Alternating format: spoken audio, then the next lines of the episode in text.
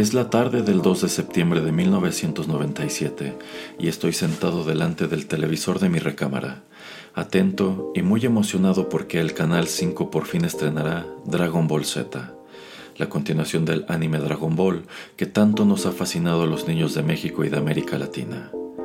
Si bien los videojuegos y algunas revistas extranjeras me han adelantado tanto detalles como personajes que aparecerán más adelante, toda vez que la serie terminó de transmitirse en Japón unos años atrás, no aparto los ojos de la pantalla cuando suena, por primera vez en todo su esplendor, el opening de la serie.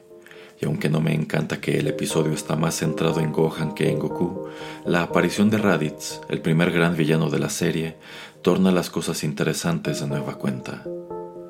Todo marcha bien hasta que, de repente, la transmisión es interrumpida para que dé inicio el informe presidencial que, en aquel entonces, constituía una rancia tradición y prácticamente paralizaba las actividades del país, entre ellas, por lo visto, el estreno de una de las animaciones más esperadas de toda la década.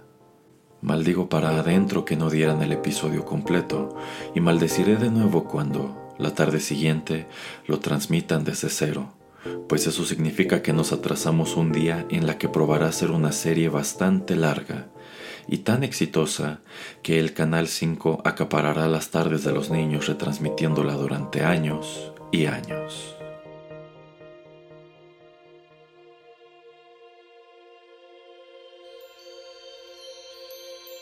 Rotterdam Press presenta Rotterdam Retro 2000. Un ameno recorrido por la nostalgia. Con las actuaciones estelares de Erasmo Bertz Neumann y Señor Geek. Comenzamos.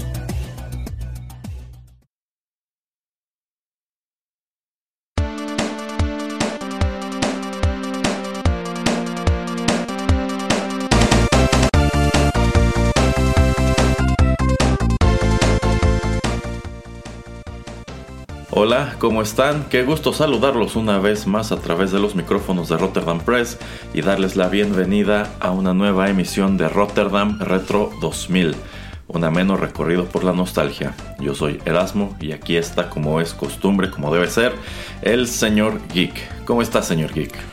Muy preocupado, señor Erasmo. Iba caminando en mi camionetita, iba en camino aquí al estudio de de Rotterdam Press en una, en una camioneta clásica de los años 50 eh, y, de repente se bajó mi compadre eh, Granjerín porque vio una, una esfera que cayó del cielo.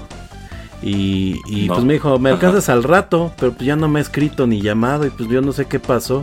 Lo bueno es que bajó con el, con el este, con el rifle, entonces yo creo que, pues no, no creo que haya problema, ¿verdad? yo quiero suponer que no. Aparte, es bueno para pelear el, granjerino. Entonces, sí, ¿no? Pues con eso. con eso se defiende, ¿no? ¿Qué, podría, qué podría mal ir Sal?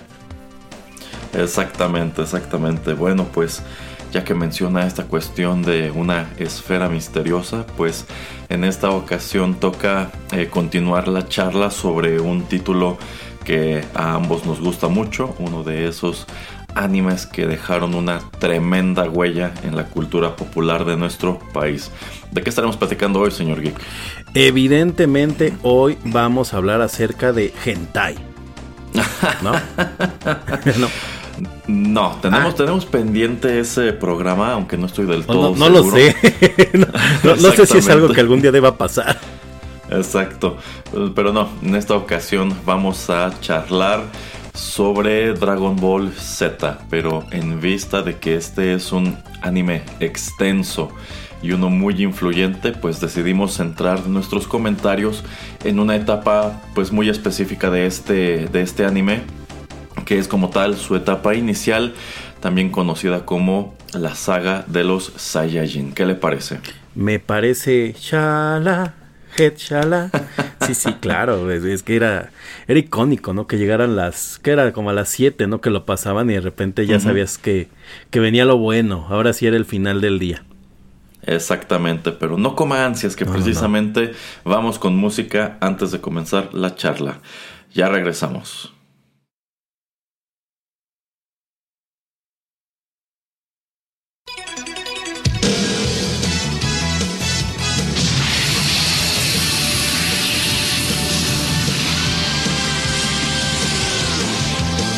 El cielo resplandece a mi alrededor Destellos brillan en las nubes sin fin. Con libertad puedes cruzar hoy el cielo azul. El cielo azul. Libertad. Furia, un golpe de pronto en ti. Como si un volcán hiciera una erupción. Derrite un gran glaciar. Podrás ver de cerca gran dragón. Shala, el Shala.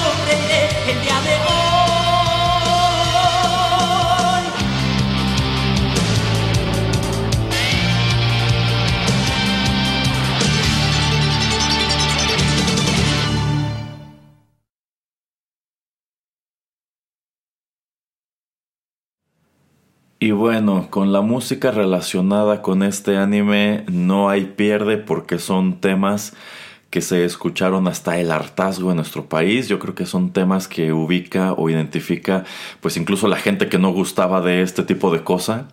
Pero pues eso es constatar el tamaño de popularidad que tenía. Esto que acabamos de compartirles se titula Chala Het Chala. Este es el primer opening de Dragon Ball Z que comenzó a transmitirse en Japón en 1989. Esta canción en su versión original es interpretada por Hironobu Kageyama, sin embargo, pues nosotros decidimos traer la versión con la cual estamos más familiarizados, si no tanto en México, en América Latina, que es la que interpreta eh, Ricardo Silva. Y este tema, más allá de escucharse en la serie, también pues, figuraba de manera prominente en las distintas ovas o películas animadas que se desprendieron de esto.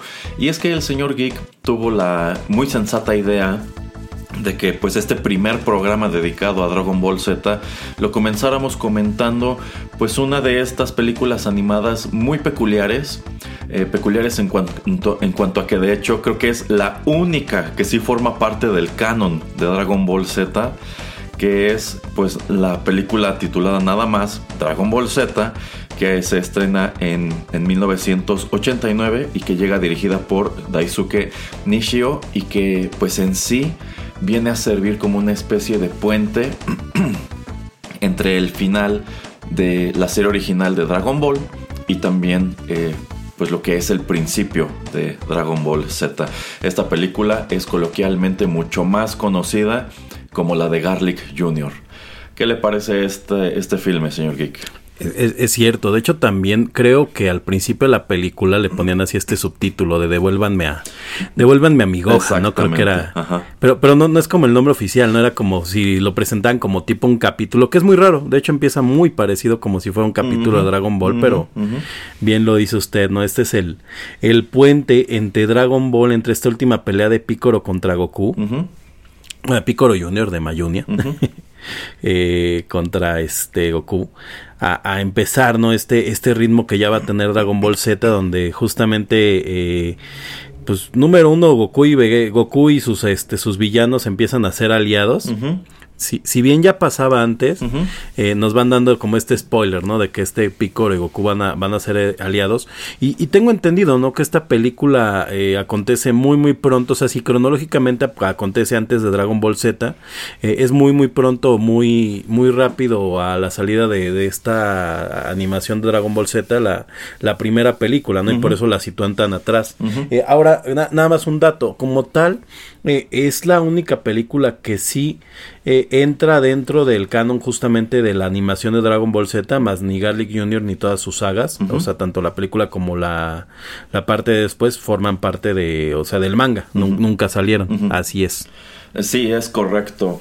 Eh, fíjese que mirando en retrospectiva, bueno, algo que ya hemos señalado es que muchas de estas películas, eh, en vista de que el fenómeno de Dragon Ball llega muy tarde a nuestro país, cuando agarra fuerza, muchos de estos títulos este, que eran las películas animadas empiezan a llegar a través de la piratería y llegan con el doblaje castellano. En realidad Televisa se tarda mucho en hacer el doblaje latino y presentarlas. Algunas de ellas en sí nunca llegaron a Canal 5. Por ahí hubo una que llegó como tal a cines, pero casi todas estuvieron circulando de manera recurrente en el cable. Yo recuerdo que no había domingo en la mañana en que no te pusieran mínimo alguna de estas películas de Dragon Ball Z en el canal Golden.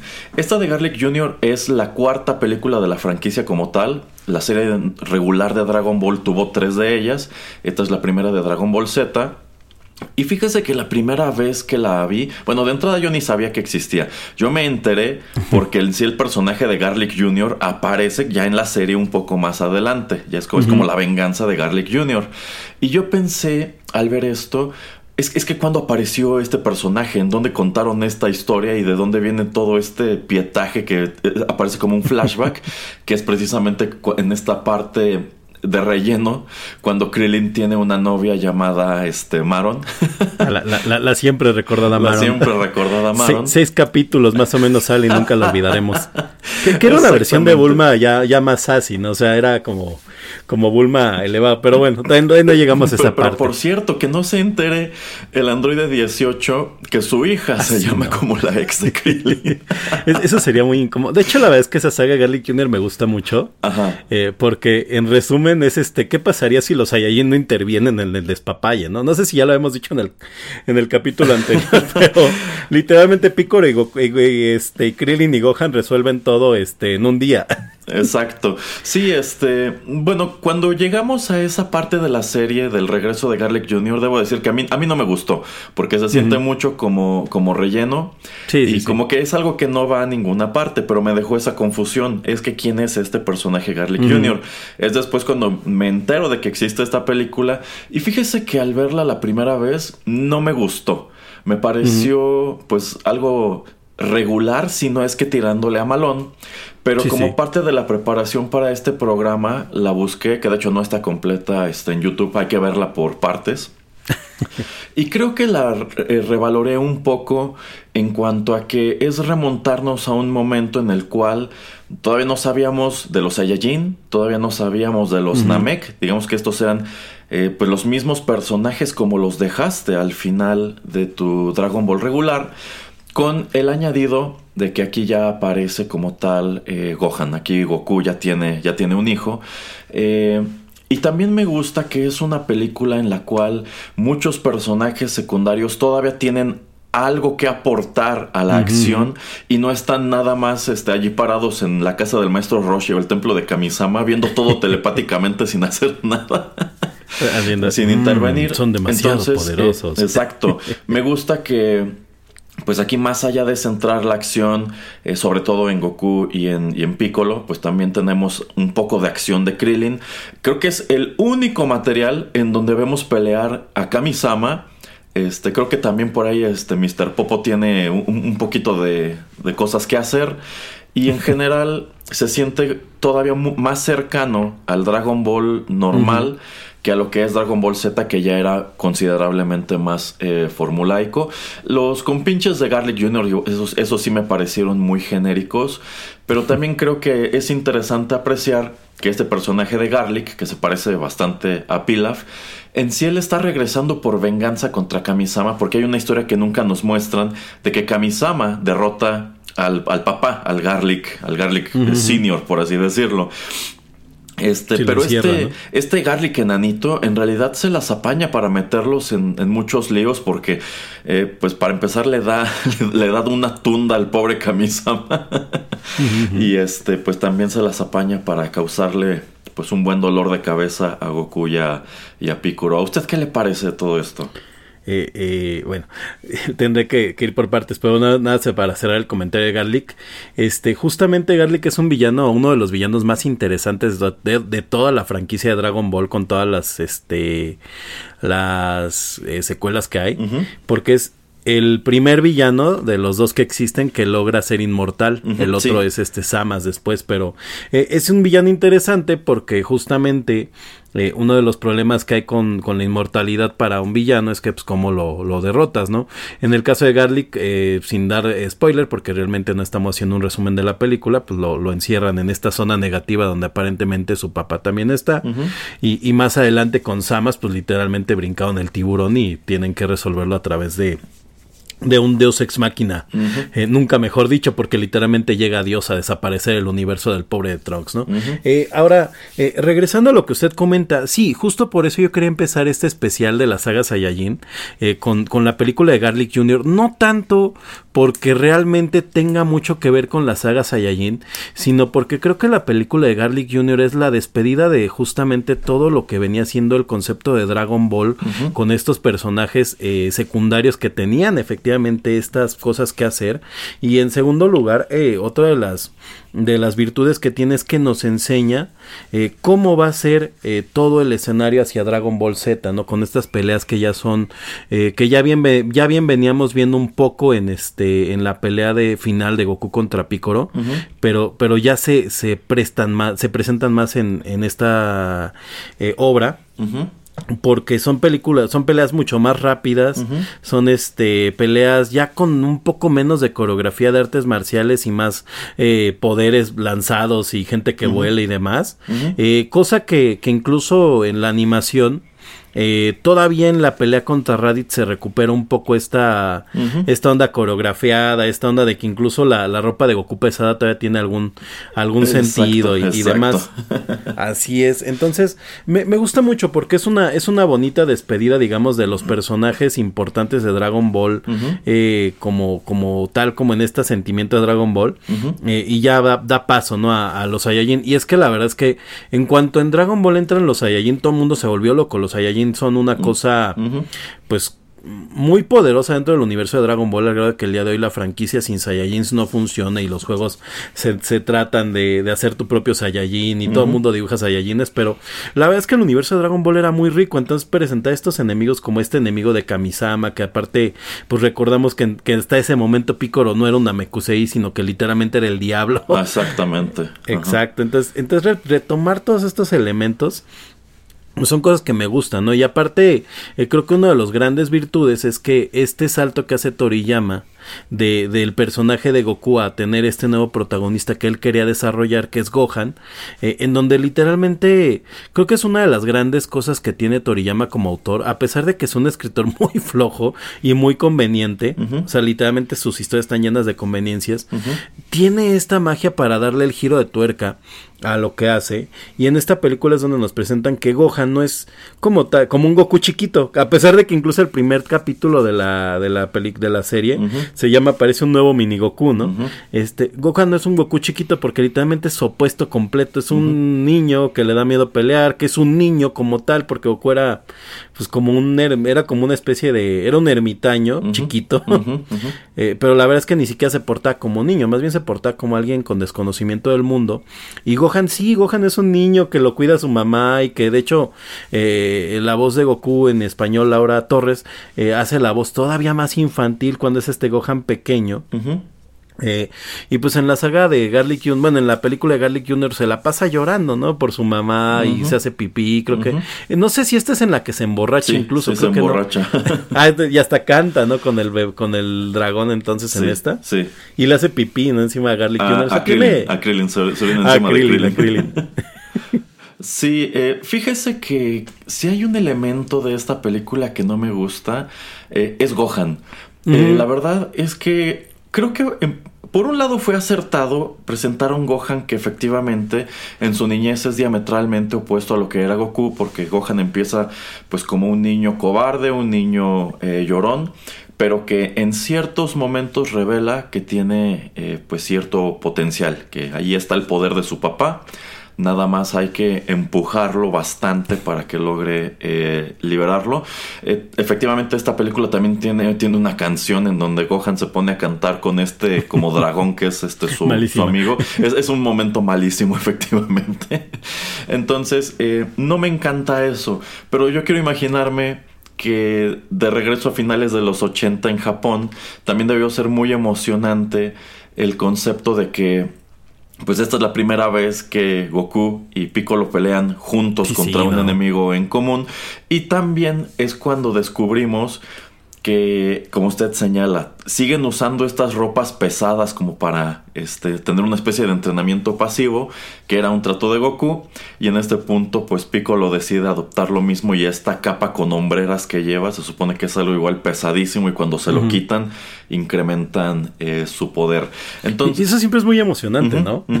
a, mí, se me hace muy emocionante ese momento en que ya se iba a poner la cosa seria y avientan la ropa y la ropa avienta humo y así porque es pesadísima. Exactamente, sí, entonces le digo, la primera vez que la vi no me gustó, ahora que la repasé, pues creo que aprecié más eso, que ya no, que, no todavía no se sentía como la típica eh, fórmula. En definitiva, en las películas hay villanos que fueron mucho más llamativos que Garlic Jr., pero creo que es interesante mirarla ya con ojos de nostalgia, esta en específico de, Garlic. Eh, ¿Algo más que quiera comentar antes de avanzar? Sí, sí, sí. Eh, me, gusta mucho, me gustaría ahondar un poquito en esta parte de que Goku y Piccolo hacen equipo.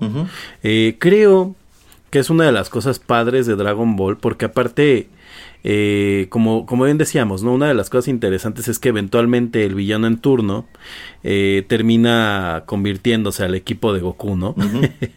me, gusta mucho que en Fly también, también ocupaban esta fórmula, ¿no? Supongo que se la robaron un poco, eh, que yo no lo voy a decir, eh, y, y sí, efectivamente, no solo es la primera vez que Goku y Piccolo pelean juntos, sino que no estoy seguro si realmente en otro momento literalmente Goku y Piccolo pelean juntos. O sea, porque si bien en Namek Goku llega cuando Piccolo está peleando con este Freezer, ya, o sea, ya Piccolo está fuera, ¿no? Eh, y la verdad es que Piccolo dentro del equipo de Guerrero Z se va volviendo eventualmente la voz de la razón. Este, entonces generalmente es el que como que hace estrategias y demás, pero pocas veces logran pelear juntos Goku y, y Piccolo. Le digo, ni siquiera recuerdo si hay otro momento en que lo hacen. Creo que en las películas, ah, tal vez en la del hombre más fuerte del mundo, posiblemente pelean en ella. Y, curiosamente Piccolo termina haciendo dupla en varias ocasiones en peleas con Krillin. Y hace la dupla con Nappa, que lo vamos a platicar al rato. Hace la dupla, hacen dupla por ahí en este eh, bueno, en varios otros momentos. Eh, y, sí, justamente en esta película, pues en algún momento Krillin y, y Piccolo creo que hacen dupla también, ¿no? Y, más en la saga. Entonces es, es interesante porque Piccolo y Goku eran personajes muy diametralmente diferentes, pero con una cualidad muy diferente a la de Vegeta. Vegeta Mm, su diferencia con Goku es que es como su opuesto total, pero que también está como en esta onda de quiero pelear todo el tiempo y esto me emociona. Y, y Piccolo realmente es como... Eh, yo estoy aquí porque tengo que estar aquí y se ve, eh, eh, soy, soy malo, ¿no? Es, lo, es como lo que siempre Piccolo trata de recordar. Recuerden que soy malo. sí, sí, exactamente. O sea, como que traban alianza porque tienen a este enemigo como un Garlic Jr., pero Piccolo, Piccolo deja muy claro que no quiere decir que sean amigos, sino que se van a ayudar en este momento, pero después eh, pues él espera volver a pelear eh, con Goku e incluso pues cuando termina la película él eh, pues ya se, ya se alejó prácticamente sacudiendo el puño y jurando, jurando venganza, que no, no es lo último que sabrán de, de él. Y sí, yo creo que es un puesto que llegado cierto punto eh, pues Piccolo lamentablemente viene a engrosar estas filas de personajes secundarios medio inútiles y quien termina quedándose como el gran eh, compinche de Goku pues es eh, Vegeta. Pero bueno, precisamente para llegar a ese otro momento en donde Goku y Piccolo este, pelean juntos contra un adversario, vamos a escuchar más música y continuamos el programa.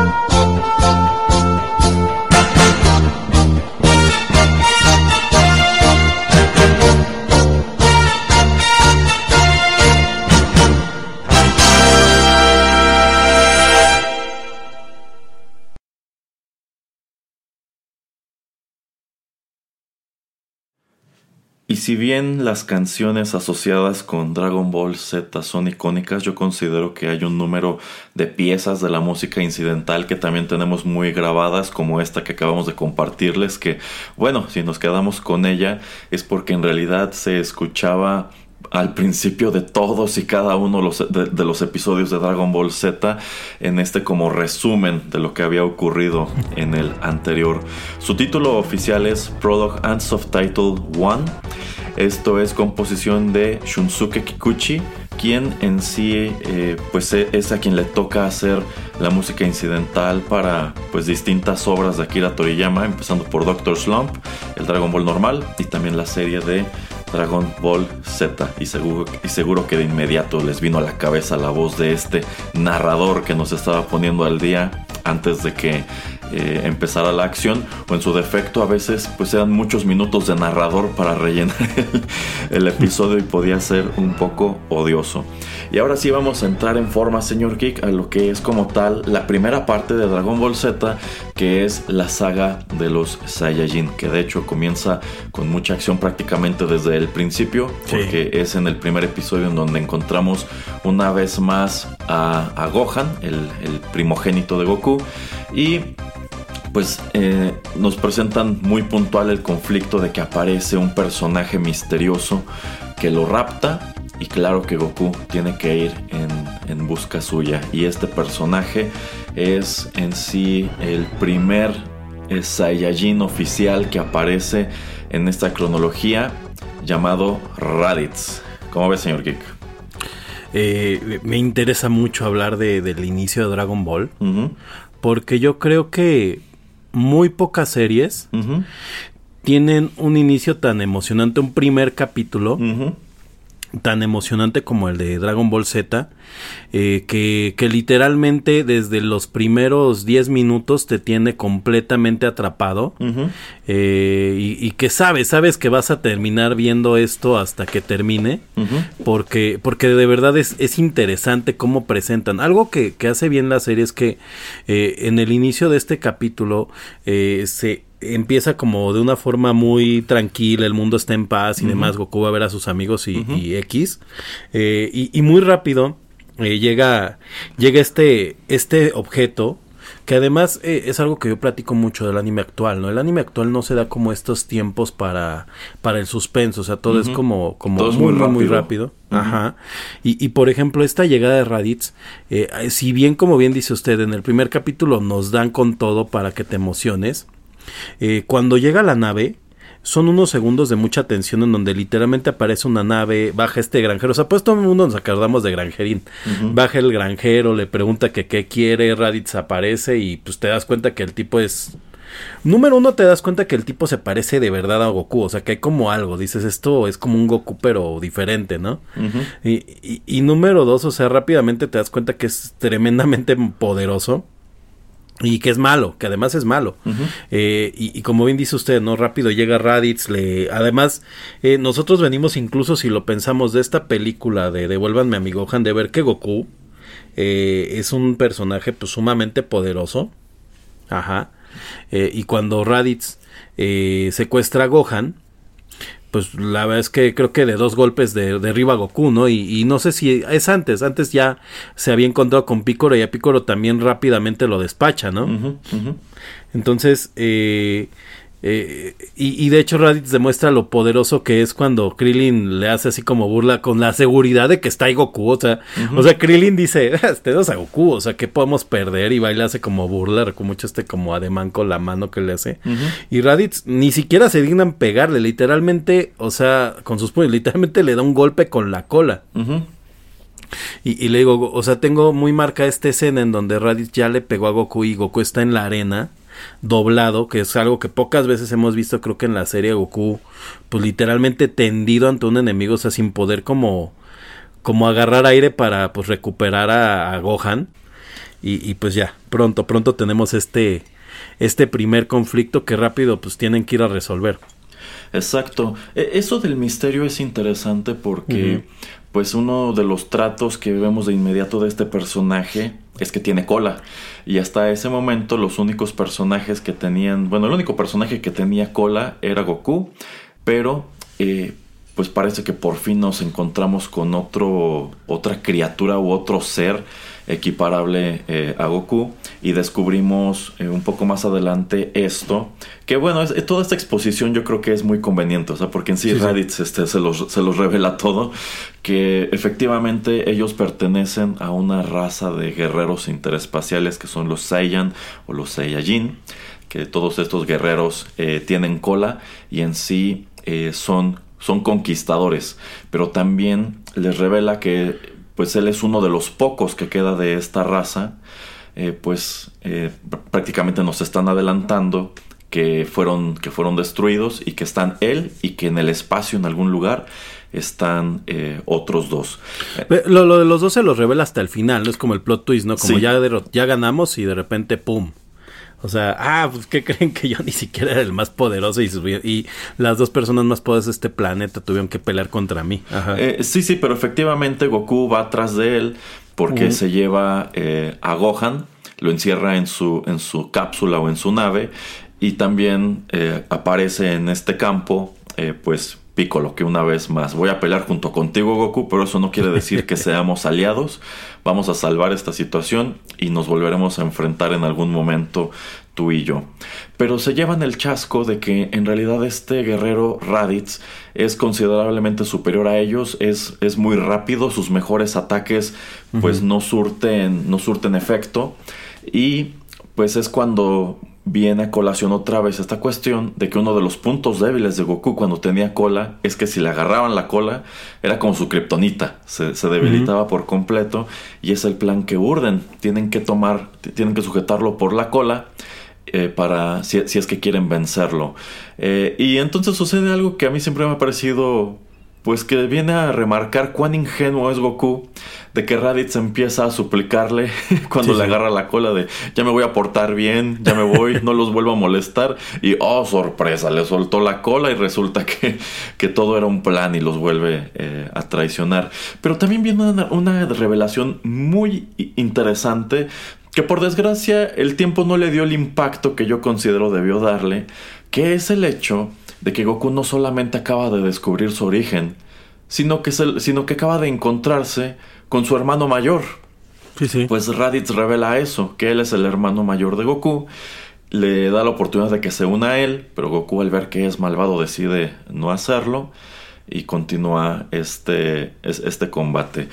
Para mí, e, el hecho de que esta revelación haya estado en este punto y en este primer combate de la saga de los Saiyajin, yo creo que demerita bastante, porque pues en sí la identidad de Goku siempre se había manejado como un gran misterio y la revelación del misterio termina por no ser tan impactante, porque en sí esta narrativa de que es el hermano mayor, pues termina por no ir a ninguna parte, ¿no?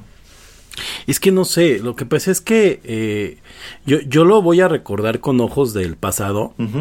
Y yo sí recuerdo que para mí cuando me entero que Goku era este, un extraterrestre y que era un Saiyajin y demás, eh, bueno, a mí me pasa algo, algo con esta saga de los Saiyajin y en general todo Dragon Ball, que como llega muy tarde a México, ya había muchísimo material este de Dragon Ball Z aquí, y eh, principalmente esta revista blanca que tenía el dragón enfrente domo, que traía todo el resumen de la historia.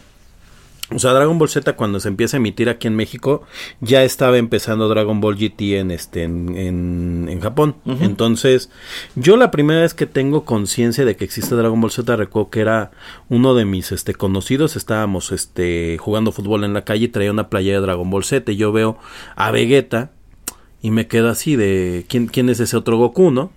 Y él, y él me dice, no, pues es que después sale, salen este, otros como Goku. Yo, órale, pues qué padre, ¿no? Entonces, para mí sí recuerdo que se me queda esto muy grabado de esta, de esta plática que tengo.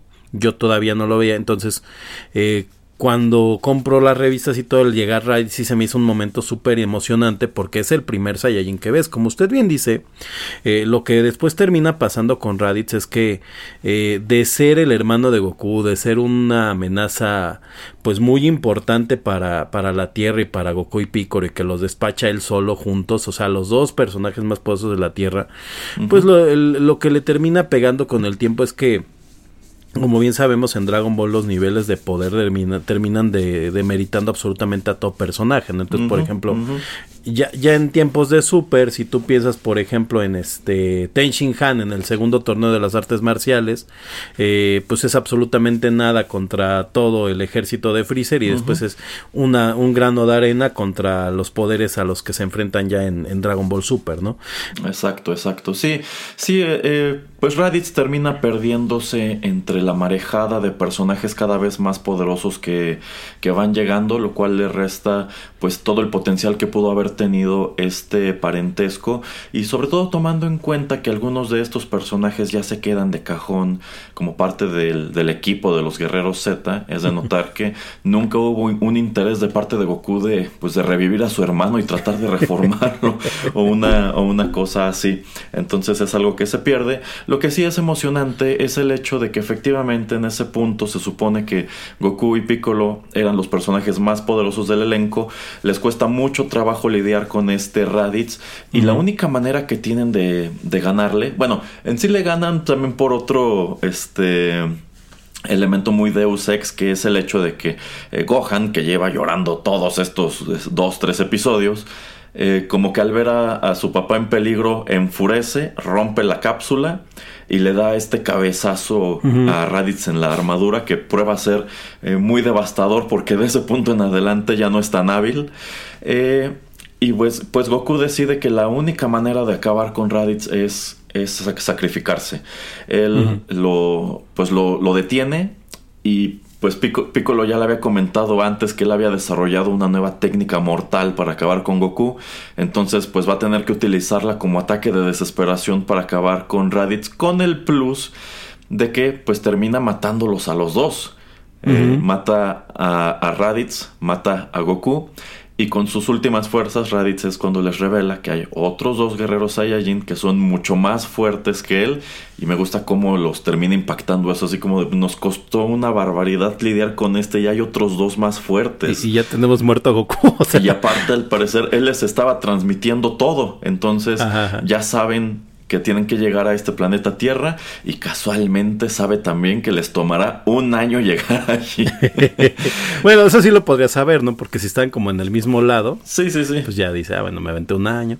este, algo, algo que me gustaría acotar aquí en esto que acaba de platicar antes de, de, pasar a, a pues estos estos Saiyajins que vienen, este, es que este es el cierre del arco de Picoro como villano, que, es muy cortito, o sea, el Picoro Junior, y en general si lo tomamos desde, desde el Picoro Daimaku, pues aquí cierra Picoro como villano y me hace mucho sentido porque Picoro se reforma, literalmente es como Plankton, cuando, cuando dice, oh, no creí llegar tan lejos. Exacto. Entonces cuando, cuando Picoro mata a Goku, su reacción es reír así malévolamente.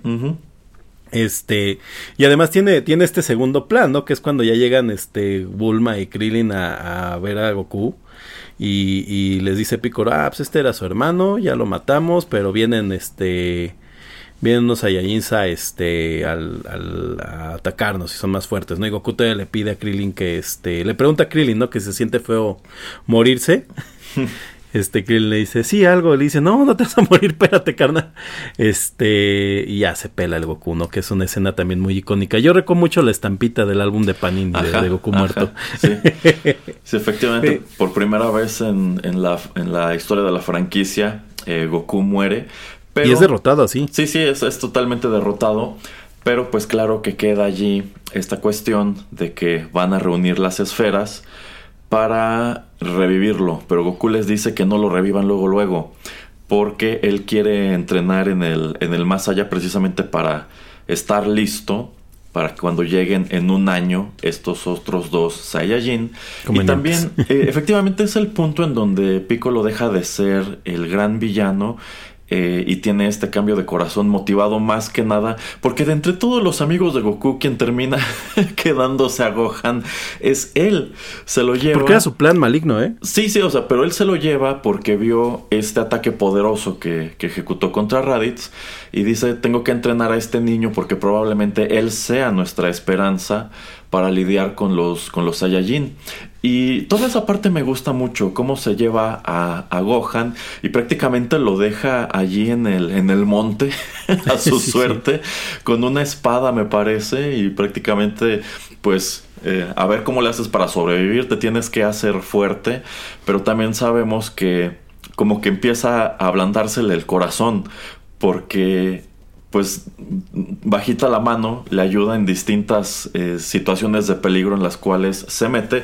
Y al mismo tiempo el resto de los personajes como Krillin, Tenshin Han, Yamcha eh, y Chaos se ponen a entrenar también porque con pues, eh, exactamente se van con Kamisama a entrenar un año para estar listos en el momento que lleguen estos Saiyajin, mientras en el más allá Goku tiene todo este recorrido del camino de la serpiente porque quiere llegar con un gran maestro que sabe que existe en el, otro mundo que es Kayo Sama. Ajá. Y, perdón que interrumpa, pero creo que creo que creo que hace mucho sentido poético que lo haga, porque aparte no solo Goku era este tenía este camino largo de la serpiente, sino nosotros igualmente éramos interrumpidos en ese punto, porque eventualmente cuando ya estábamos muy muy cerca de que Goku llegara regresábamos, ¿no? Otra vez a, Raditz. y, así de, y, eventualmente así era, ¿no? O sea, ya también creo que es una de las cosas que le pasó a Raditz aquí en México, ¿no? No sé en otros países cómo sería, en Japón no es así.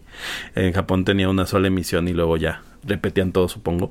Este, que, que pues ver a Raditz también, o sea, pasó de ser algo, un momento muy impresionante. A ser odioso. a ser odioso, era ah, otra vez Raditz. Este, no, yo lo que le decía de Picoro también era esto, que el plan maligno de Picoro no solamente era entrenar a Gohan para que fuera la esperanza, sino que además quería él convertirlo a la familia del mal, porque recordemos que Picoro era parte de la familia del mal y su idea era, era voy a tener un alumno y, lo voy a tener parte de la familia del mal. Con lo que no contaba es que realmente el que termina adoptándolo en su familia es Gohan, ¿no? Y se vuelve la niñera eh, y, su papá. este, quiero, quiero comentar este momento del entrenamiento de Gohan porque pasan dos cosas interesantes. Número uno, que vemos la transformación de, de Osaru nuevamente y Piccolo se da cuenta que eh, eso es una cosa muy peligrosa, o sea que donde, donde los Saiyajin no solo lleguen y se transformen, pues tienen muchas de ganar eh, y, regresan, ¿no? Porque la transformación de Osaru no regresaba desde, la, desde el primer torneo de Dragon Ball. Eh, y, y, otro que quiero comentar de la etapa de Gohan niño es que eh, como bien decían, o sea, cuando Toriyama se plantea el tomar a Gohan, aparentemente su plan siempre era, siempre había sido que fuera el sustituto de Goku como protagonista. Supongo que en algún punto él quería también que, que este Gohan tuviera algunas aventuras de niño. Este, y, y, pues bueno, una de las más entrañables es esta aventura de este, del señor robot. Ah, es verdad, es verdad. Eh, fíjese, ya desde entonces Gohan algo traía con los robots. sí, sí, sí. Y, y, este señor robot aparte es muy querido porque el diseño es muy similar a los diseños de este, de Chrono Trigger, ¿no? Exactamente, se parece mucho al robo de Chrono Trigger. Ajá. Exacto, entonces como que, o sea, no, no es igual, es muy diferente. De hecho, se parecen algunos más, pero como que los colores y demás, que este es un relleno o sea, no es, no es Toriyama haciendo al, señor robot, pero creo que fue como un, un bonito homenaje que le hicieron a Chrono Trigger, que además como que poco, poco se habla de esto en sus series de Toriyama, ¿no? Como que siempre, y yo supongo que por derechos, ¿no? Como que siempre velan mucho el tema de que él es el diseñador de Dragon Quest de toda la vida. En fin, eh, pero aquí, aquí vemos, ¿no? A las aventuras de Gohan y, es agradable, pero pues tú ya quieres que lleguen los Saiyajin y, y, y por cierto, eh, no comentamos este mensaje, ¿no? Cuando Raditz este, se comunica, que aparecen por primera vez los, los Saiyajin y tú ves esta cosa gigantesca que es Nappa, que es un tipo imponentísimo y dices, bueno, este es el jefe, ¿no? y, y, ves a este chiquito, ¿no? Que se está comiendo ahí, están, creo que este, ahí es donde están comiendo. Creo que sí y que es que es este chiquito vestido de verde con naranja, ¿no? Que esto es un error de que todavía no sabían de qué iban, de qué color iban a colorearse las armaduras. Sí, que aparte era pelirrojo. Ah, y, y, y, nada más para cerrar esto, ¿no? O sea, no solo Reddit le dice son más fuertes que yo, sino que literalmente Napa sí se muestra un poco preocupado y dice, oye, pues vamos y lo revivimos. Y Vegeta le dice, claro que no. Ah, sí, sí, es como que su castigo por haber perdido que se quede muerto. Exacto, y este, y, y, y, le muestra, ¿no? Y dice, de todos modos, Raditz era un inútil, ¿no? O sea, dices, o sea, dices, o sea, ¿qué tan fuertes son estos tipos? Si, si literalmente, o sea, están diciendo que el cuate, o sea, que literalmente Krillin fue a la Tierra y no ganó. O sea, es lo que te está... No, pues Krillin fue la tierra. Es más, Chaos. Yo creo ni Krillin. Yamcha. Fue el Yamcha a la tierra y pues ya.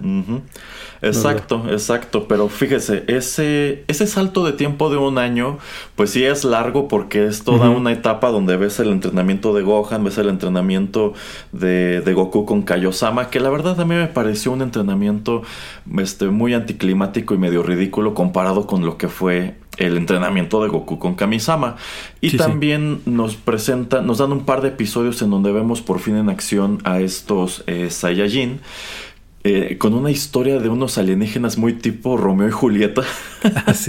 En donde vemos a Vegeta destruir un planeta entero con un pequeño rayo láser que dispara de un solo dedo. y, saliendo a la, a la, estratosfera, cosa que eh, supuestamente no pueden hacer. Que por cierto son rellenos, no te haces incongruencias, son rellenos, pero, pero nuevamente muestran este carácter de los Saiyajin, ¿no? Que son este, son... Son crueles. ajá, que son crueles, exacto. Ajá, este, y bueno, después de todo este eh, periodo de entrenamiento, yo creo que también algo que nos emocionó muchísimo es cuando por fin nos permitieron avanzar en la historia en el Canal 5 y pues todos los guerreros Z se reúnen en este, pues, en este mismo monte donde estuvo viviendo Gohan. Sí, sí. Me, gustaría antes de que llegue esa parte para que veamos un poco cronológicamente. Hay otro momento que a mí me emocionaba mucho antes de que esto pase. Ajá. Y es cuando Bulma se pone el rastreador de Raditz y empieza a ver que pueden medir el ah, poder de pelea. eso se me hace muy, muy padre. Estaba muy padre. Ajá. Este. Y, y, con el rastreador, que es este una de las cosas icónicas de la franquicia y que los quieren quitar a como lugar, pero la gente ama los rastreadores. Es que es muy interesante el concepto de que, por ejemplo, una de las sorpresas que se lleva Raditz es que él escanea a Goku y a Piccolo. Y de hecho, él, él descubre que Goku es ligeramente más poderoso que Piccolo.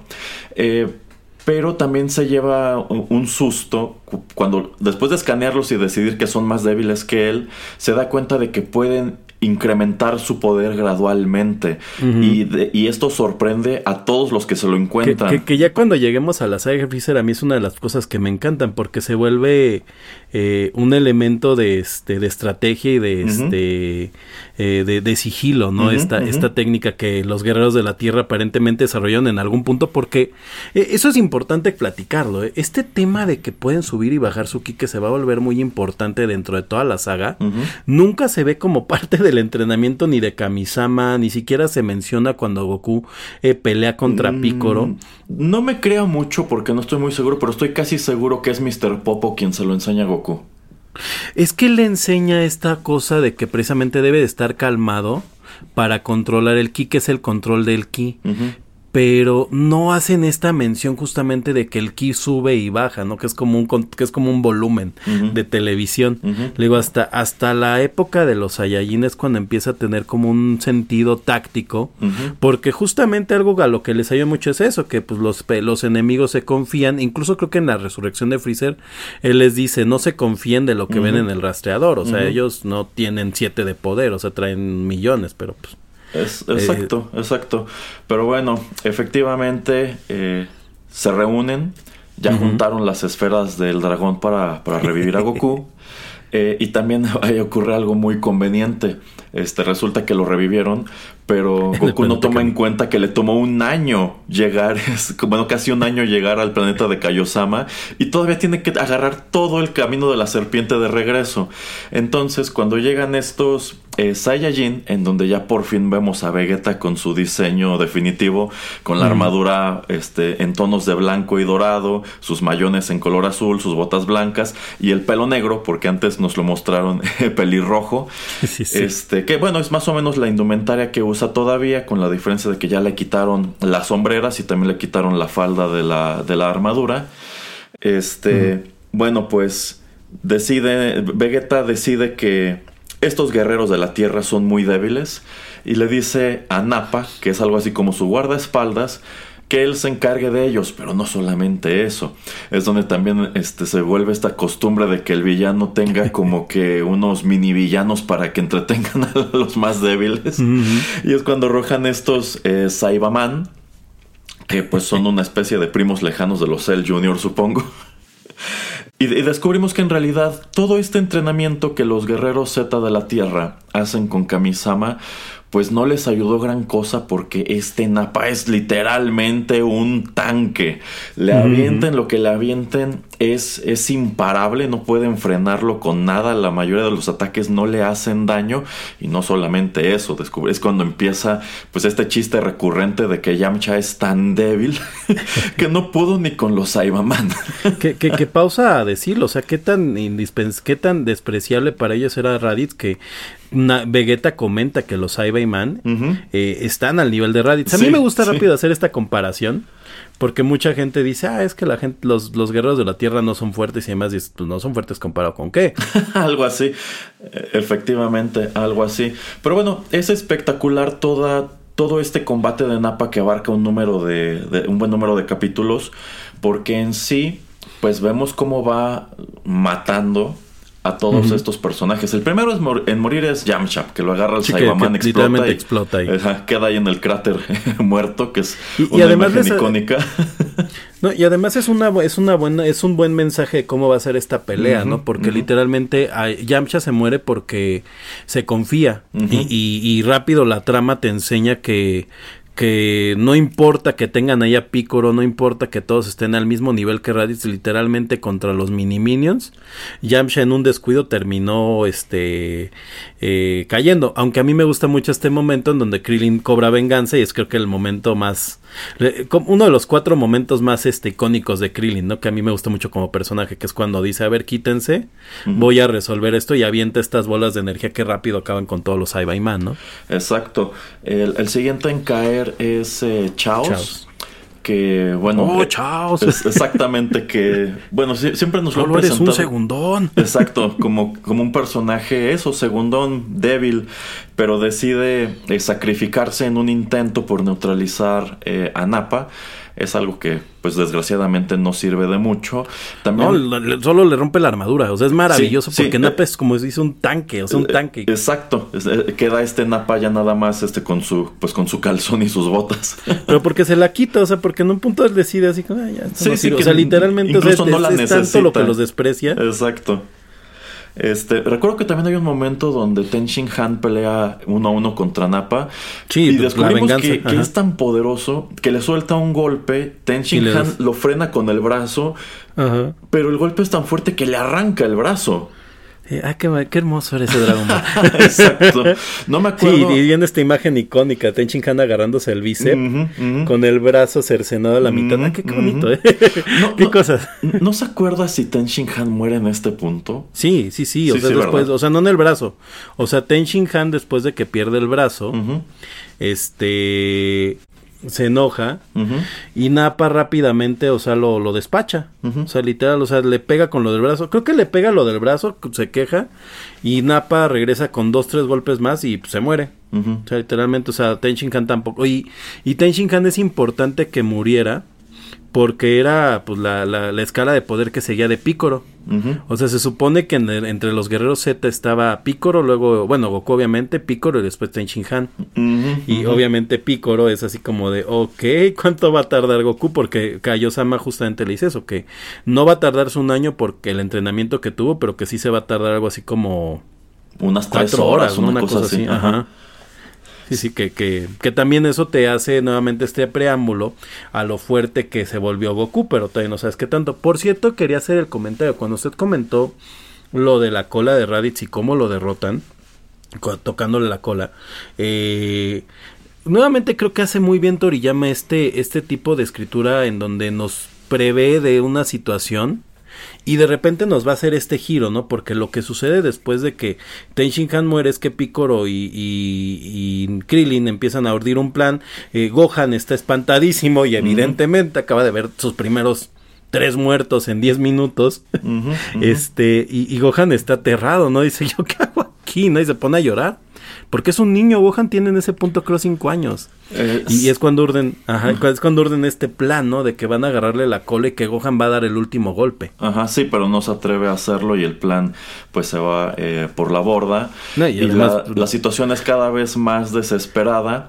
Porque la cola no sirve de nada. Eh, sí, exacto. Y pues siguen allí como gritando, apúrate Goku, este, se pone interesante porque Vegeta todo este tiempo ha estado allí parado, cruzado de brazos. Viendo. En ningún momento se ve que haya tenido la intención de ayudar a Nappa y es que pues tampoco lo ha necesitado. Y es cuando se da, creo que también uno de esos grandes momentos muy tristes de la serie, que es cuando Gohan, eh, que está prácticamente indefenso, queda a la merced de, de Nappa. Eh, y le arroja un, un ataque que es como un gran rayo de energía. Debe ser el Masenko, ¿no? No, no, no, Nappa se lo arroja a él, a, a Gohan. Ajá, ajá. Y pues Ah, es sí, cuando sí, sí, interviene claro. Piccolo, se para enfrente de Gohan y recibe Ah. de lleno el, el golpe. Que se ve muy padre, incluso cómo le rompe este su, su traje morado y toda la cosa. Y queda este Piccolo en el suelo hasta chamuscado. y es muy sí. triste porque es cuando pues Piccolo se da cuenta de que en todo este tiempo se encariñó muchísimo con Gohan, tanto así que no tiene inconveniente en sacrificarse con tal de, Dice de que es el único salvarlo. amigo que ha tenido, ¿no? Ajá, y es cuando por fin, después de todas estas cosas terribles, llega Goku. Y sí, cuando ya está, cuando Nappa está caminando, ¿no? Ya Ujú. hacia este. Hacia Gohan. Hacia acabar a Krillin. Y, o sea, literalmente es cuando, es que se acabó toda la defensa de la Tierra. Sí. O sea, lo único que quedaba en ese punto era el maestro Roshi, que pues él se quedó así con que dijo, este. Y Yajirobe estoy que estaba escondido por ahí entre, entre, lo- entre la Ah, maleza. sí. Ajá. Maldito Yajirobe. ¿Quién, quién sabe, no? Si no llega Goku, si Yajirobe saldría. Yo creo que no. No, yo creo que no.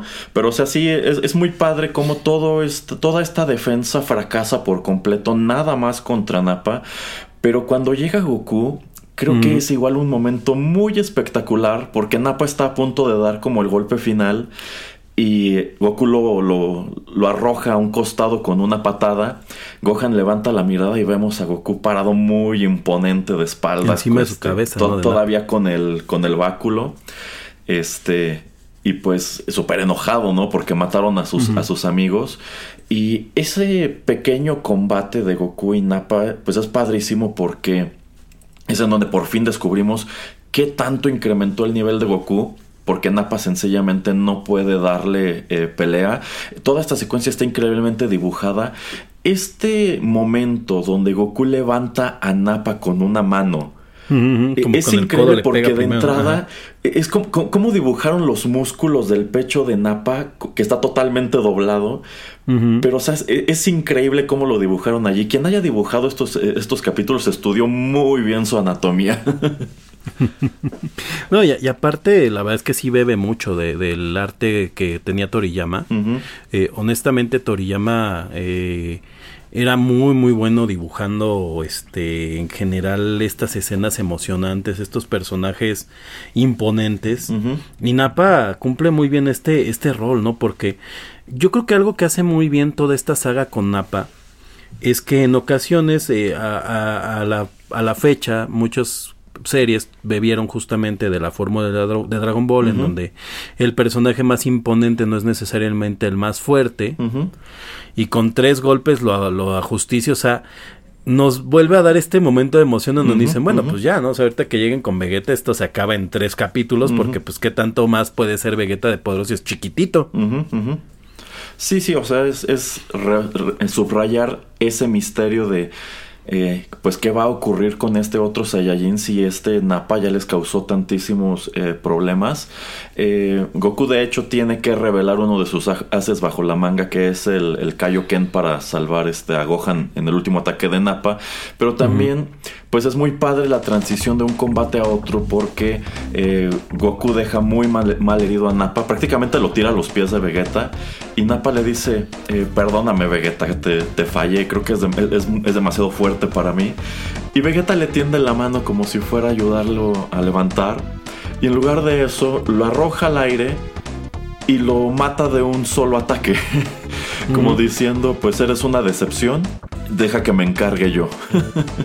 Yo tengo una teoría, me encanta dar mis teorías de, de sobrepensar, de que eh, la razón por la que Vegeta y Nappa no son más fuertes es porque los Saiyajin no perdían. Y, y la, cas- y el castigo a un Saiyajin que perdía era la muerte. Entonces por lo mismo no tenían estos Senkais. Que, es el, que es el poder que tiene, que después ya Vegeta comenta que existe, que es cuando los Saiyajin se terminan muy golpeados, incrementan su poder, ¿no? Y, y es como la, la, la teoría que tengo de Raditz, que pues también como a lo mejor era un personaje que no le gustaba mucho pelear, que andaba como en este escuadrón de gente tan fuerte, pues nunca tuvo Senkais, nunca perdieron. Nada más teoría de, por qué posiblemente no eran más fuertes. Eh, creo que pudo haberse manejado de una manera muy interesante como un trato cultural, de que aquellos Saiyajin que perdían alguna pelea y sobrevivían, pues eran ejecutados de cualquier manera, o sea, e-, eran prácticamente como espartanos, ¿no? Pero bueno, es así que llega eh, al final el combate con Nappa y pues damos paso a pues una parte todavía más espectacular de esta saga que es lo relacionado con Vegeta. Pero para abordar eso, Vamos antes con más música.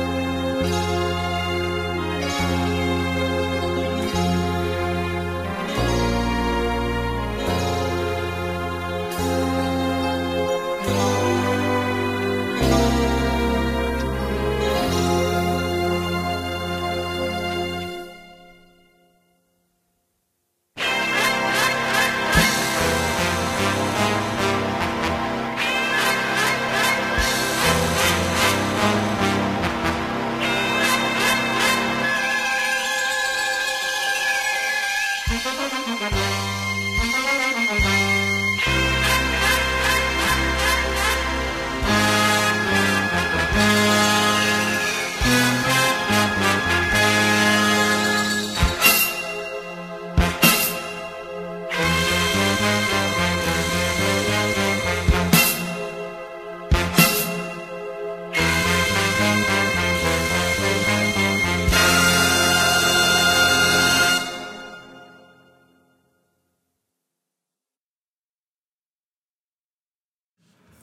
Estamos de regreso. Lo que acabamos de escuchar también forma parte de la banda sonora de esta, de esta primera saga de Dragon Ball Z. Tiene un nombre súper chistoso en inglés que es Super Deciding Battle to Divide Heaven from Earth. es uno de los tantos temas de batalla de esta parte que, bueno, yo creo que suena mínimo unas dos veces por episodio. Yo creo, sobre todo cuando estamos llegando a este combate con, con Vegeta. Pero bueno, eh, la verdad sea dicha, creo que la música incidental es también algo, es también, algo muy icónico. No te imaginas estos combates con otra cosa al fondo. Y bien, pues como, como decíamos al final del bloque anterior, es precisamente Vegeta quien al más puro estilo del shonen se encarga de despachar al villano en turno ocupa su lugar. Y también encontramos por primera vez uno de estos gags recurrentes de la serie de vamos a un lugar más despoblado para pelear. Como hay lugares despoblados en, el Dragon World, la verdad. ¿eh? Sí, sí, o sea, se ve que este es un mundo con grandes extensiones totalmente desiertas, porque si de por sí estaban peleando pues en el monte donde no hay nada, no veo en realidad qué necesidad tuvieran de pasarse a este lugar que es como de formaciones rocosas. Lo icónico del escenario es muy muy buen escenario para una pelea, pero sí, no, no hay sentido. Sí, sí, pero bueno, efectivamente se deciden llevarse la pelea a otro lado. Esta será netamente entre Goku y Vegeta, con Krillin, Gohan y por allí todavía Yajirobe eh, viendo al fondo, aunque saben que no pueden aportar gran cosa a esta situación. Y efectivamente, como usted señalaba antes, Vegeta está emocionado porque pues estaba consciente de que estos guerreros de antes no le iban a dar batalla y probablemente este algo pueda hacer. Mínimo, mínimo se va a divertir destruyéndolo. Y como vimos también, eh, pues Goku traía un par de haces bajo la manga que venían muy misteriosos, como las grandes técnicas que le aprendió a Kaiosama. Uno era el Kaioken, que es una especie de eh, mejora de combate que lo hace más rápido y un poco más fuerte. Y duplica, ¿no? Su poder. Ajá. Eh, sí, lo duplica y también, eh, bueno, pero lo duplica temporalmente. Sí, sí. Y también la Genkidama, que va a aparecer un poco más adelante.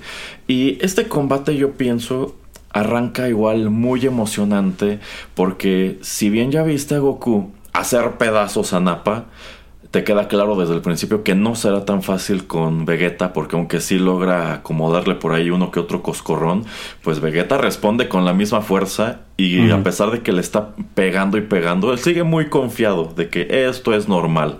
Yo apenas estoy calentando, así que agárrense porque se va a poner, se va a poner bueno. Y yo considero que sí se pone eh, tan bueno que al menos hasta este punto de la serie, no sé usted qué opine, yo creo que Goku nunca había enfrentado una amenaza de este tamaño. Eh, no, no, no. Piccolo Daimaku no se sintió como una amenaza de este tamaño porque pues este sí es un enemigo que está muy al nivel, si no es que sientes que sigue estando todavía por encima eh, de Goku, ¿no, señor Geek? Sí, de, de hecho por eso fue muy bueno empezar el programa hablando de la película eh, porque justamente, o sea, eh, lo que divide Dragon Ball de Dragon Ball Z es que efectivamente las amenazas empiezan a volver universales. O sea, ya estos personajes no tienen el poder de destruir la Tierra, sino que literalmente te vas dando cuenta de que hay una escala universal mucho más grande, ¿no? Todos los Saiyajin parecen un enemigo que puede destruir un planeta entero, pero que van viajando de planeta en planeta haciéndolo. Eh, ya eventualmente aparecerán estos enemigos que pueden destruir el planeta sin siquiera tocarlo, ¿no? Estos son más como fuerzas de conquista. Eh, eh, y efectivamente, o sea, Vegeta se siente un enemigo muchísimo más poderoso y además pues es una muy buena este conclusión a Dragon Ball porque no solo nos van a revelar el origen de Goku desde el principio de esta saga sino que nos muestran pues realmente eh, qué sería si Goku fuera malo no o sea en el problemote en el que se había metido la Tierra cuando llegó este Saiyajin y que afortunadamente se pegó en la cabeza. Eh, algo algo que obviamos en la en lo que estábamos mencionando es este momento de los rastreadores también el icónico momento de Vegeta cuando eh, le dice Napa cuánto tiene poder y en inglés lo traducen como It's over 9000. Exactamente. Que, en México se pierde porque es de es más de 8000. Pues, sí, sí, pero o sea, es que eso es lo padre, que las primeras veces que escanean a Goku y a Piccolo son niveles de de pelea como de 400 y conforme van avanzando va subiendo, va subiendo, eh, pero precisamente durante el combate de Goku y Nappa, pues Vegeta se lleva la primera sorpresa de su, de su visita, que es el hecho de que el nivel de este, de este Goku está muy por arriba de los demás. Y, explota, ¿no? El rastreador. Eh, ajá, exacto, rebasa el poder de Nappa y no solo eso, sube a tal grado que el rastreador este, pues explota porque ya no puede seguir midiendo. que se vuelve un trato recurrente más adelante en la saga de, Namek, de que todos los este, rastreadores tienen que explotar porque son demasiado poderosos. y, y, y, pues es, y la verdad es que algo que me gusta mucho de esta pelea es que paga bien, ¿no? Porque finalmente te van dando este previo de que va a ser un combate espectacular entre dos fuerzas eh, que ya están muy por encima y esto es lo que empieza a pasar en Dragon Ball Z, ¿no? Que los Saiyajin se empiezan a volver estos personajes que están de verdad por encima de, de, de, los humanos, o sea, nosotros recordamos Dragon Ball con estas peleas en donde todavía Goku y el maestro Roshi y Krillin tenían estos movimientos como de Kung Fu y demás y no, o sea, aquí ya empezamos a tener estos combates aéreos en donde hay golpe tras golpe, ya no son tan coreográficos, pero literalmente son espectaculares y cuando avientan un poder destruyen montañas y, o sea, ya, ya son poderes este, que están muy por encima y literalmente Krillin lo dice, dice esto, eh, eh, eh, esto ya está muy por encima de mi nivel, ¿no? Ajá, sí, exactamente. O estos golpes que los hacen volar por los cielos y atravesar las montañas o tirar piedras, cosas así. Sí, sí. Y, nosotros veníamos de que de repente rompían una pared algo y tú como niño cuando de repente estás viendo estas peleas, le digo yo, yo había leído que iba a pasar y cuando lo estoy viendo pues era impresionante porque yo ya había escuchado, leído, ¿no? Y Vegeta pelea y así y así y de repente lo ves y dices, wow, o sea, esto eh, esto es algo que yo nunca había visto en la animación, incluso eh, pues para el, para el recordatorio justamente... Eh, pues es esta parte que nosotros veníamos, por ejemplo, de las peleas más espectaculares que hemos visto, seguramente eran Caballeros del Zodíaco. Y Caballero del Zodíaco era como estas peleas estáticas, ¿no? Donde se aventaba la técnica, había un rayo de luz y no sabes qué. No, o sea, en Dragon Ball literalmente había golpe tras golpe que, o sea, era la evolución natural de los combates anteriores entre Goku y Vegeta, en donde pasamos de que de repente veías una técnica de Kung Fu y demás a estos golpes velocísimos, eh, como dice usted, que rompen, rompen paredes, que eh, las bolas de energía de repente explotan como bombas nucleares, o sea...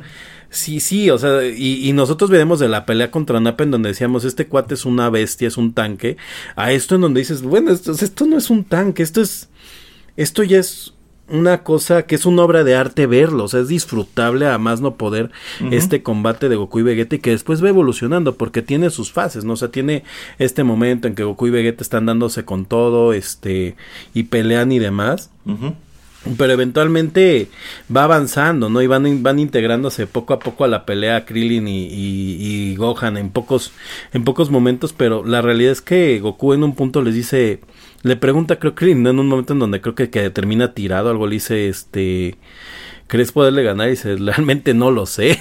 Eh, es que eso es lo padre que pues tú estás muy confiado de que Goku venció con facilidad a Nappa y crees que quizá le cuesta algo de trabajo pero va a ganarle a Vegeta, pero pues muy pronto se da cuenta que a mano limpia no, no va a poder hacerlo y es cuando empieza a recurrir a las eh, distintas potencias del, del Kaioken, ah, sí, sí. que primero duplica el poder, pero después eh, es como la tercera potencia, la cuarta potencia, y cada vez es más rápido, cada vez es más fuerte, pero Vegeta puede aguantarle eh, todo esto eh, hay un, bueno, el, máximo poder del Kaioken lo demuestra cuando tienen este choque entre el Kamehameha y este ataque de Vegeta que creo que nada más aparece aquí que se llama Gallic Gun. El Gallic ajá. ajá. Este, y Goku como para rebasarlo, lo que hace es eso, incrementar la potencia del, del Kaioken, que al parecer es algo muy poderoso, pero es digamos una amenaza que nunca termina de pagar.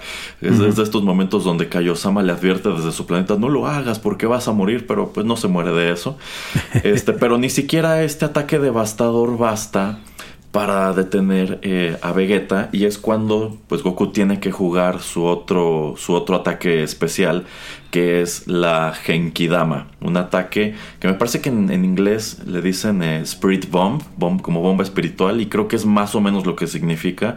Este en donde él hace una bola de energía eh, atrayendo precisamente la energía de los seres vivos que habitan eh, la Tierra. Pero algo que me gusta es que en sí nunca vemos eh, la el, verdadero potencial de este ataque porque Vegeta se le adelanta.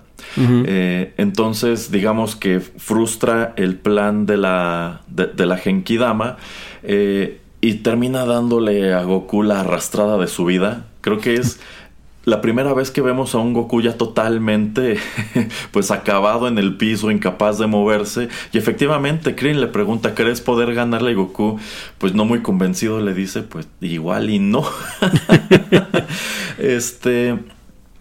Y es cuando tienen que intervenir otra vez Gohan y, Krillin para pues darle chance a Goku de que se, de que se recupere. Le pasa la Genkidama, ¿no? Ajá. Y, y Goku se da cuenta de que la Genkidama no va a poder tirarla a él, entonces se la pasa a, a Krillin. Y es Krillin el primero en disparar una Genkidama en, en, este, en este canon. Y pues eh, se las apañan para que Vegeta reciba este ataque y toma. La rebotan, porque eh, solo alguien bueno la puede rebotar, ajá. Sí, sí, la tiene que rebotar Gohan, pero toma, se llevan el, el chasco de que esto tampoco les sirvió para derrotar este a, a Vegeta. Pero, sí lo tuya, ¿no? Lo deja un ratito creo que en el, en el agua, ¿no? Algo así, pero... Un poco, pero es este me parece que es aquí en donde él decide que todavía tiene otro otro as bajo la manga y eh, pues quiere convertirse en Osaru. pero también me gusta cuando dice Sí, o sea, creo que creo que Vegeta regresa algo tullido de este ataque que le da como a medias. Ajá. Porque creo que le alcanza a rebotar y aventar al cielo, una cosa así. Este eh, ya está muy, muy magullado. Eh, y ya, o sea, Vegeta se harta, ¿no? Y es cuando carga esta, la bola Plut. la bola Plut que está hecha de, rayos Plut, que es lo que hace que los plutonienses Saiyajin se puedan transformar, ¿no? Y dice que algunos, los de clase alta, pueden aventar este poder. Y este, que por cierto, eso va a ser muy importante en el argumento de Dragon Ball GT después. Eh, y, exacto, y este, se pueden transformar en, en Osauru, ¿no? Entonces, como que ellos se can de o sea, ¿cómo tienes todavía más opción? Sí, y este es un momento muy importante para Goku, por cierto, que a mucha gente se le olvida. Eh, eh, sí, efectivamente, pero eh, descubrimos que en sí, al parecer, hay, hay Saiyajin que pueden controlar la forma de Osaru como Vegeta. Ah, porque, busca la luna. sí, es que busca la luna y como no la encuentra, es, es cuando decide utilizar esta luna artificial. se transforma y no solamente conserva su, su ropa, sino que sigue conservando también el uso de la razón, mientras que ya vimos que Goku y Gohan pues son unas bestias incontrolables. Eh, y es cuando creo que es creo que es la última vez en todo Dragon Ball que brilla Yajirobe, porque saben que para detener la forma de Osaru tienen que cortarle la cola y Vegeta incluso se da cuenta y como que empieza a cuidar su cola, pero no toma en cuenta que, que Yajirobe está escondido, por allí. Y en el momento menos esperado pega un brinco y le rebana la cola. Y, como venganza le acomoda una golpiza horrible al pobre Yajirobe. le, pega, no, y aparte le pega, ¿no? Le pega como, como, es, es muy icónica la forma en que le pega porque Yajirobe queda como de cabeza y le empieza a pegar en las piernas y obviamente en todos lados. este, y Yajirobe le pide perdón, ¿no? Sí, sí, este, no, pero para mí era importante este momento porque eh, Goku se da cuenta que Vegeta se puede transformar en Osaru. Y es cuando conecta el uno más uno y dice, entonces yo ah, maté a mi abuelito. Sí, es cuando le cae el 20 de que él es quien mató este al abuelo Gohan. Ajá, eh, yo, yo, creo que bien lo que pasa un poco en esta pelea, en esta pelea es que Goku pues no tuvo tiempo como para hacer más allá de darse cuenta y decir, ok, yo hice esto, ¿no? Y ya, pues sabe que tiene que seguir porque tampoco Vegeta se va a quedar mucho tiempo esperándolos, ¿no? efectivamente, ¿no? Vegeta regresa magullado, cortado, este, o sea, a Vegeta también le dieron la, la golpiza Recibe un buen de castigo. Ah, le pegan en el ojo, ¿no? Con algo, no, eh, Sí, sí, de hecho, cuando es Osaru, no me acuerdo con qué le pegan en un ojo. Y este, creo que ese ojo ya no lo vuelve a abrir en el resto, en el resto del combate. pero, cuando, pero después, eh, como que se despacha también a, otra vez a Krillin y, y a Gohan. Y en una de estas, cuando se supone que va a rematar a Gohan, se dan este, cuenta que le creció la cola. Que le volvió a crecer la cola. Y esta luna artificial que él creó sigue allí porque creo que dura una hora brillando en el cielo y demás. Y ahora es turno de que Gohan se convierta otra vez en Osaru. Y, y este le grita, ¿no? Le grita que vea la luna, pero Gohan está así perdidísimo y Vegeta está tratando de llegar para, para no pegarle. Creo que Krillin alcanza a interceder a algo, o sea... Sí, pero ya es muy tarde porque este... Igual Gohan se transforma muy espectacular. Efectivamente, Vegeta como que llega a como darle un golpe, pero ya se está transformando, ya, tiene este cuerpo así más grandote y peludo. Y ahora es Vegeta quien tiene que lidiar con la forma Osaru de Gohan, que pues desgraciadamente no tiene ningún tipo de control y en realidad no termina haciéndole tanto daño y Vegeta sí se las apaña para cortarle la cola muy pronto.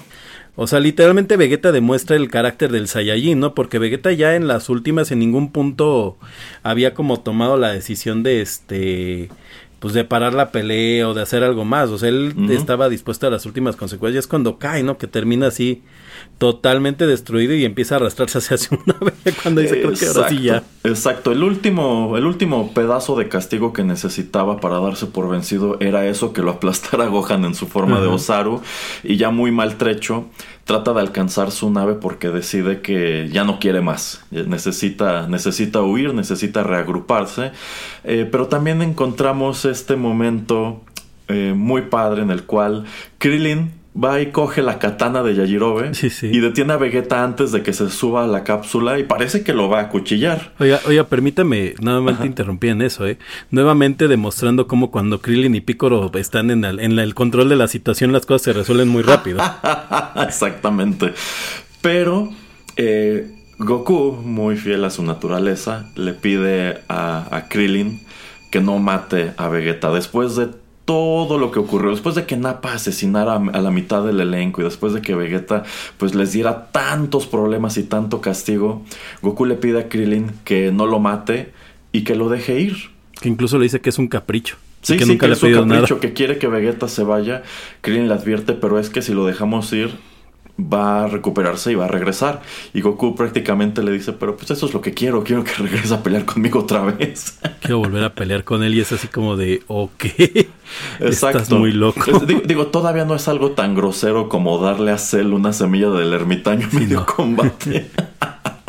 Pero efectivamente Goku este, le pide a Krillin que le perdone la vida a Vegeta, lo cual termina por suceder y Vegeta se sube a su cápsula y se marcha de la Tierra pues muy humillado porque entendemos que él nunca había sufrido eh, una derrota y pues se quedan a estos guerreros eh, sobrevivientes se quedan a recuperar sus fuerzas y no solamente eso, se quedan con el dilema de que como Piccolo murió, también desapareció Kamisama y con él desaparecieron las esferas del dragón, así que cualquier plan que tuvieran de usar las esferas para revivir a sus amigos caídos ya no podrán llevarlo eh, a cabo, al menos no en el, en el planeta Tierra. Y es así que pues está llegando casi casi a su conclusión la saga de los Saiyajin. Así es, todo, todo pintaba mal hasta que Mr. Popos, con Goku en el hospital, con miedo a las inyecciones de su mujer, les dice que hay, hay, hay una forma de que puedan salir adelante, que nos va a quedar en, en cliffhanger para Rotterdam Press. Eh, y Vegeta, ¿no? También por su parte termina llegando a algún planeta del, de la orden de Freezer. Y se demuestra, ¿no? Que si bien en la... En el, en el final de Raditz nos dijeron que había otros Saiyajins con más poder que podían eh, hacer un gran problema, pues que Vegeta no solamente no este no es el último enemigo de esto, sino que además es este Hay alguien todavía por encima de él. que, que de hecho él solamente es un soldado de esta orden de, de, de- de soldados de, de un conquistador espacial y que se, y que escuchó todo lo de las esferas del dragón, así que todo el mundo Sí, sí, porque me imagino que estos transmisores, bueno, los rastreadores deben estar interconectados y todo el mundo está escuchando lo que ocurre en otras partes. Pero efectivamente, este epílogo de Vegeta, en donde se encuentra este doctor medio recurrente del ejército de Freezer que parece como un que tiene un- como un pico de pájaro, este, es cuando ent- entramos como tal al concepto de, de Freezer. El- la idea de que estos Saiyajin efectivamente no son sino tropa al servicio de un ente más poderoso que tiene como tal eh, un ejército. Así que pues ya vimos una amenaza, ya, ya vimos la amenaza más grande en todo lo que va de la saga Dragon Ball. Y tenemos en puerta otra, al parecer, incluso eh, superior. Así que, pues con todo, se queda, se queda muy emocionante. O sea, sigue dejándote con, con hambre, sigue dejándote con la curiosidad de explorar. Es que hasta dónde va a llegar esto. Y si les costó tanto trabajo lidiar con Nappa y con Vegeta, Y ya no pues cómo le van a hacer con este Freezer que, que al parecer es el, el guerrero más poderoso del universo. Sí, sí, o sea, te deja, te deja el final de la saga Saiyajin un gran, un gran este cliffhanger en donde dices, bueno, ¿y ahora qué va a pasar, no? ¿Cómo van a llegar allá? ¿Cómo, o sea, ¿Cómo porque van a Mr. revivir Popos a los dice- otros? Ajá. Ajá, Mr. Popos resulta que llega y les dice, es que no solo Goku era un extraterrestre. Ah, bueno, pero eso lo descubrimos desde que llegan Nappa y Vegeta y cuando Ajá, ah, sí, dicen que hace en la Tierra un, un Namek. Un Namek, Namekusei. ajá. Ajá, y de ahí es de donde se cuelgan precisamente para retomar aquello de que hay otra manera de conseguir las, las esferas del dragón y pedir el deseo de que reviva a los aliados muertos. Pero es precisamente con ese cliffhanger que vamos a cerrar esta presente emisión. Yo considero que esta saga inicial de los Saiyajin pues es- es- está muy padre. Yo considero que va subiendo de intensidad eh, de una manera eh, muy satisfactoria y pues terminando el combate de Vegeta no es como que sientas incluso ya se terminó, este es el final de la historia, sino que te está dejando sobre la mesa ingredientes para algo que en ese momento seguía prometiendo muchísimo, ¿no, señor Geek? Es correcto, la verdad es que eh, algo que hace muy bien el shonen y sobre todo porque el Dragon Ball actualmente es el papá del shonen, eh, pues eh, en estos tiempos o como se concibe ya el día de hoy, es por esto, ¿no? Porque no solamente terminamos una saga sumamente emocionante, sino que nos están dejando ver que viene algo más. y, la realidad es que Dragon Ball en su ejecución Z es perfecto. O sea, literalmente esa. Bueno, yo digo que hasta cierto punto. Bueno, pero, sí, pero hasta digamos, aquí todo Freezer. muy bien. Ajá, digamos, Freezer es perfecta. Toda la saga, eh, todo lo que es la, primera saga de Dragon Ball eh, hasta el final de Freezer es unas, son sagas perfectas porque vas de, de, emoción, de emoción, de emoción y cuando dices es que esto ya cuánto más puede crecer, pum, entonces, sí, sí, es un muy buen preámbulo para, para una de las mejores sagas del anime. No, solo Dragon Ball. Sí, sí, en definitiva yo considero que si en sí la franquicia Dragon Ball tiene la estatura que tiene en la industria del anime, es porque, es porque se la ganó a pulso, ya lo comentamos antes. Es un fenómeno recurrente que mercado al que avientas Dragon Ball, ya sea en su versión original o sobre todo Dragon Ball Z, siempre termina por ser eh, un, un, hitazo. Pero bueno, el programa anterior que dedicamos precisamente a la etapa inicial lo cerramos con el, pues con el ending de, de, de todo ese arco. Y en esta ocasión no será distinto, señor Geek. Vamos a terminar este programa con música. Vamos a terminar escuchando pues el ending que venía sonando pues desde los primeros episodios hasta este punto. Pero no quiero dejar de preguntarle, ¿a usted le gustaba este ending? Sí, se me hacía como divertido, pero era como extraño, ¿no? Porque vienes de ver acá este, a Vegeta pelear y sangrar y, y gritar y todo, y de repente vemos a Gohan corriendo.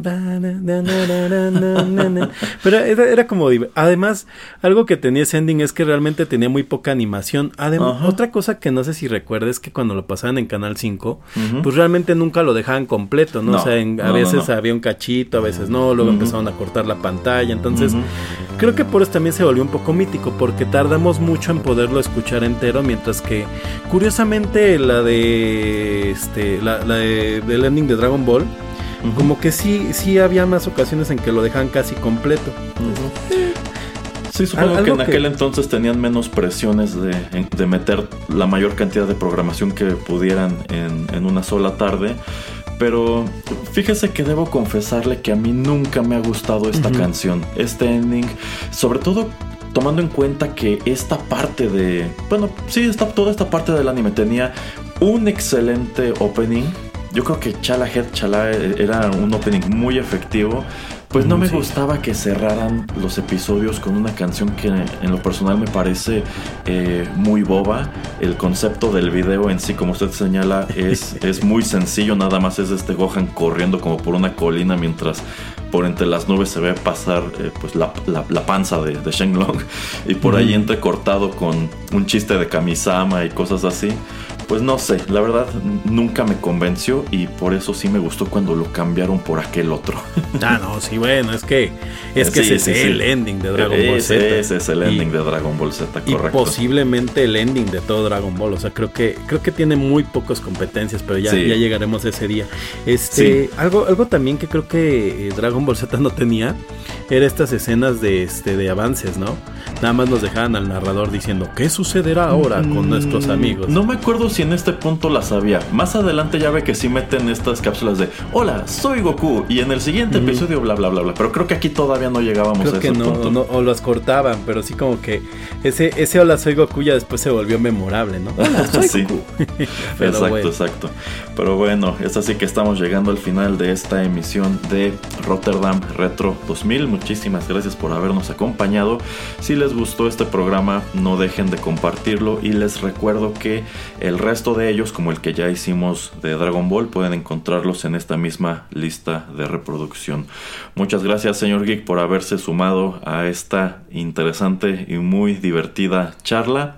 Nosotros nos despedimos con esto que, ya lo saben, lleva por título Sal de ahí, magnífico poder. Hasta la próxima.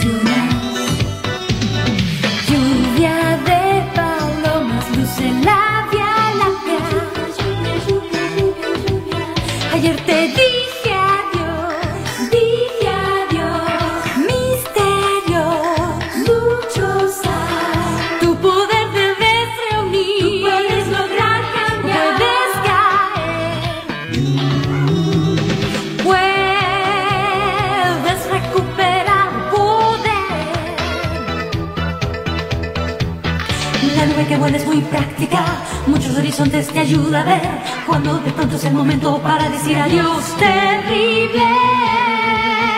Ay, camisa ama puede ser muy cruel. Perdón.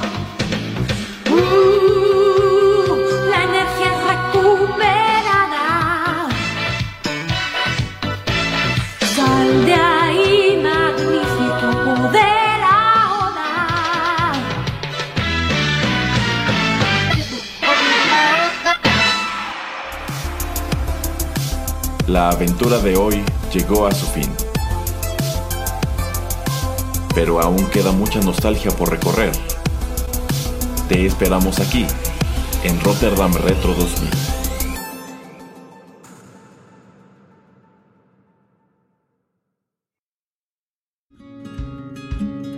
Estás escuchando Rotterdam Press. Radio como hecha en casa.